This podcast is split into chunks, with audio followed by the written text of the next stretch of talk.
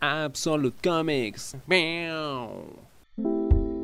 Amor Loco no era un cómic originalmente, sino un episodio de la aclamada serie animada de Batman, estrenada en el año de 1992, como yo conocía al personaje. Bueno, antes había visto la serie de los 60, pero mi Batman eh, referente es el de la serie animada. Hubo un episodio que fue tan popular sobre la creación del personaje Harley Quinn, que era un personaje exclusivo de la serie y que luego, por su popularidad, se convierte en personaje cómic, que los eh, creadores de la misma, eh, Bruce Timm y Paul Dini, decidieron escribir un cómic con el relato del personaje, que no es distinto del episodio de la serie, son básicamente lo mismo, pero no deja de ser bueno. Yo prefiero la versión de la serie porque está animada, obviamente, eh, tiene una gran actuación en las voces, en la versión latina y en la versión original en inglés. Pero el cómic también es muy disfrutable. Además, el arte de Bruce Timm es, siempre muy disfrutable de ver.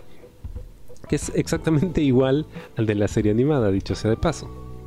Bueno, ¿de qué trata el cómic? Aquí vamos a ver el inicio del personaje de Harley Quinn y cómo la doctora Harley Quinzel, psiquiatra, que llega al asilo de Arkham, conoce al personaje del Joker y cómo termina enamorándose de él, ¿no? convirtiéndose en el paradigma de lo que es una relación tóxica. Algo de esto se vio en la película Suicide Squad, la versión original de David Ayer, eh, pero bueno, una versión bastante, digamos, eh, adaptada. ¿no? es la de la serie animada, ni mucho menos la del cómic.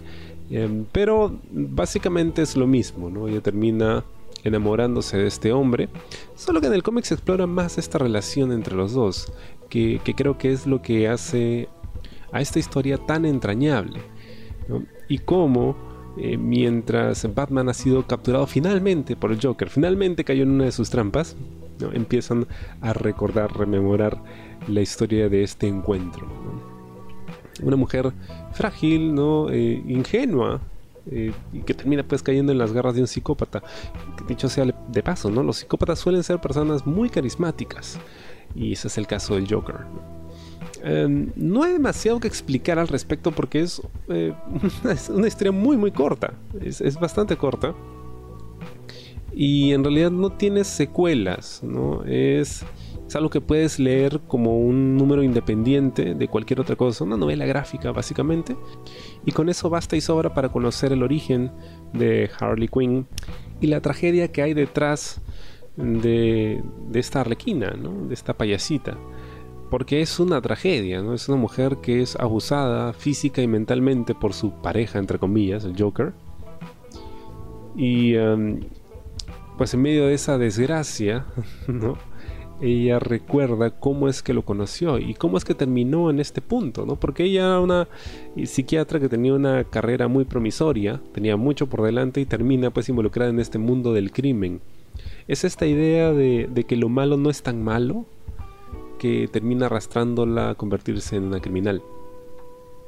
Y también ese deseo de tratar de complacer al Joker, ¿no? Como si se tratase del líder de una secta, como si se tratase de una versión muy retorcida y caricaturesca de Charles Manson.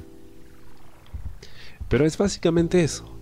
Y la vemos eh, sufrir y llorar y curiosamente es ella quien termina capturando a Batman y no el Joker, ¿no?